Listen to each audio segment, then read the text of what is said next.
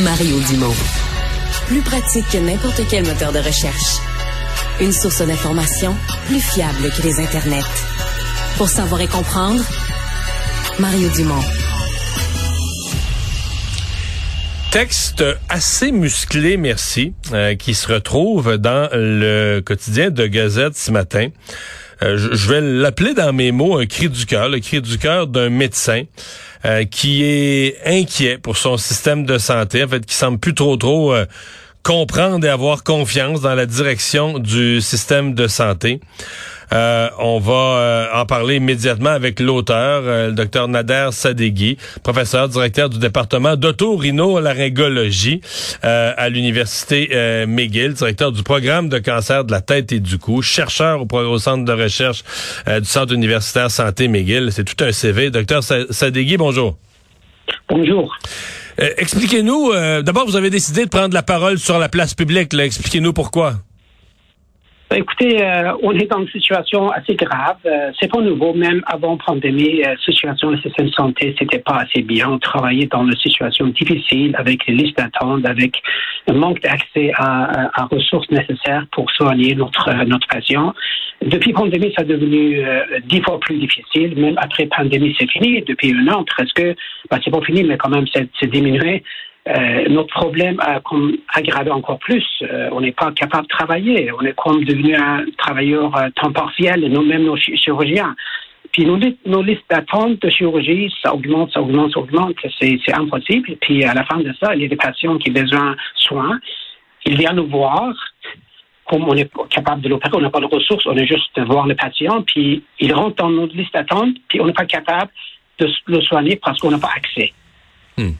Puis est-ce que la journée, c'est frustrant pour nous, c'est très frustrant pour notre, notre patient aussi.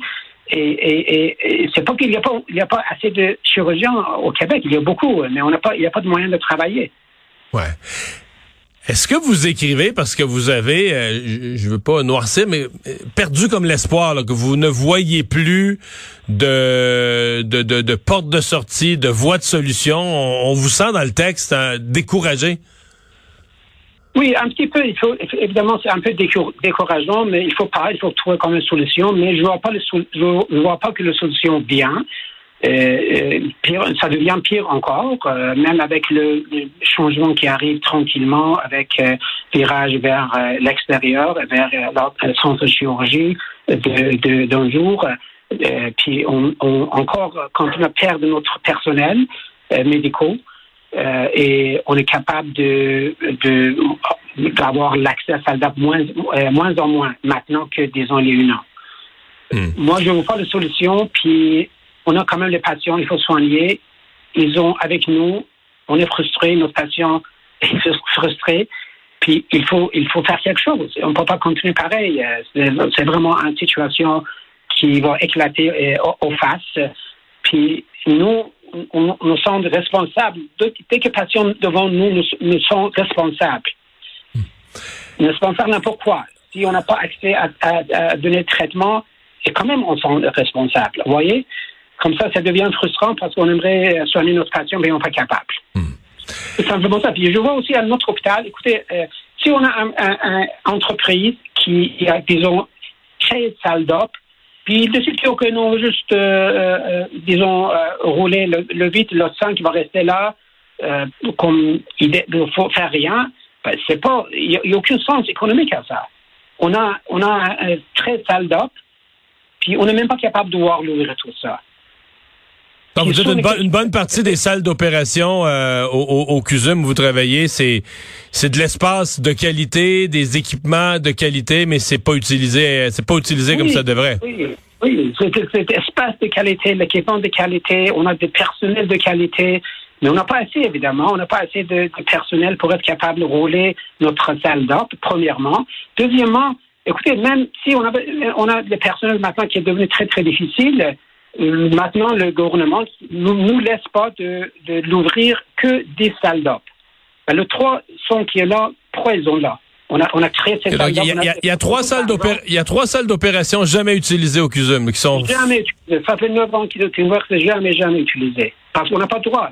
L'hôpital a permission de de fonctionner avec 10 salles d'op. Et, les 10, et, les, et les 10 autres sont utilisés à quel pourcentage environ?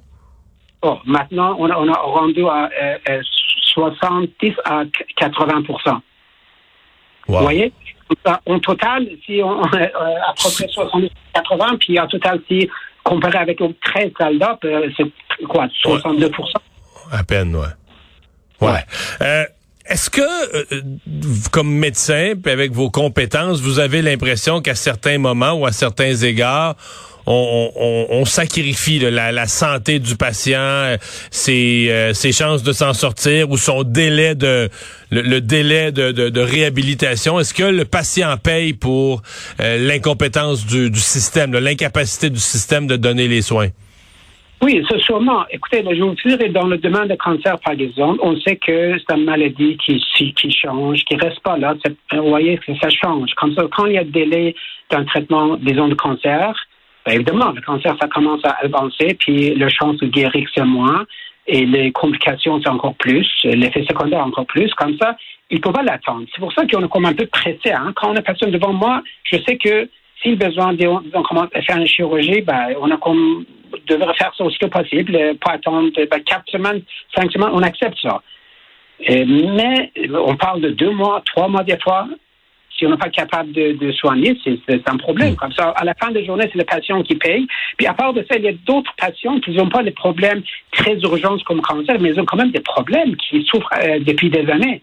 Les gens qui ne sont pas capables de marcher, besoin d'un nouveau genou, les gens qui ont problème de sinus, les gens de problèmes cardiaques, euh, ils attendent. Puis s'ils attendent depuis un an et plus pour chirurgie, c'est pas c'est pas juste. Hein? C'est pas c'est à la, à la fin de ces patients qui payent. Oui. Ouais. Euh, le, la réforme qui est présentement à l'étude devant l'Assemblée nationale, la réforme majeure, création d'une agence de la santé par le ministre Christian Dubé, est-ce que vous y voyez du bon? Est-ce que vous y voyez des éléments de progrès ou pour vous, euh, ça ça change rien? Écoutez, je, ne sais pas. Ce que je connais, ce que je comprends, ce, que je pense d'une solution, par exemple, un exemple, exemple, notre hôpital, on a 13 salles d'op. Il faut dire que okay, le 13 salles d'op devrait fonctionner n'importe quoi, parce qu'on on a besoin.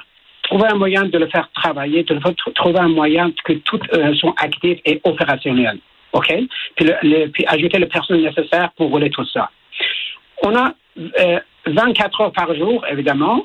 On, ouvre le salle d'op 8 heures par jour, OK? Mais on est capable de travailler pour juste attraper avec, euh, avec attendre jusqu'à 6 heures, 9 heures de soir. C'est possible de le faire. Trouver un moyen de diminuer la liste. Garder, garder la salle d'op ouverte au lieu de garder ouvert jusqu'à 3h30, garder ouvert jusqu'à 5 heures, 6 heures. C'est faisable on est prêt à travailler. C'est pas qu'on ne va pas travailler et dépasser les trois heures. On n'a pas moyen et on n'est pas capable. Mais c'est les conventions collectives du personnel qui permettent pas ça, les quarts de travail, la façon dont c'est organisé. Ben, la façon c'est organisé, le, nombre de personnel, euh, personne, euh, personne peut, disons, s'ils vont décider d'avoir le personnel qui vient à 3 heures, euh, heures et demie puis travaille jusqu'à 7 heures, ben, il y a des gens qui veulent faire ça. Si ça prend payer plus pour qu'ils travaillent à cette heure-là, ben, paye le plus. C'est simple. C'est comme n'importe quelle entreprise. On, devrait le faire, on devrait utiliser notre ressource au maximum possible. Puis le besoin est là. Hmm. C'est sûr que je comprends qu'avec le système qu'on en a, c'est pas c'est pas possible de régler le problème parce que le, système ça a déjà créé le problème.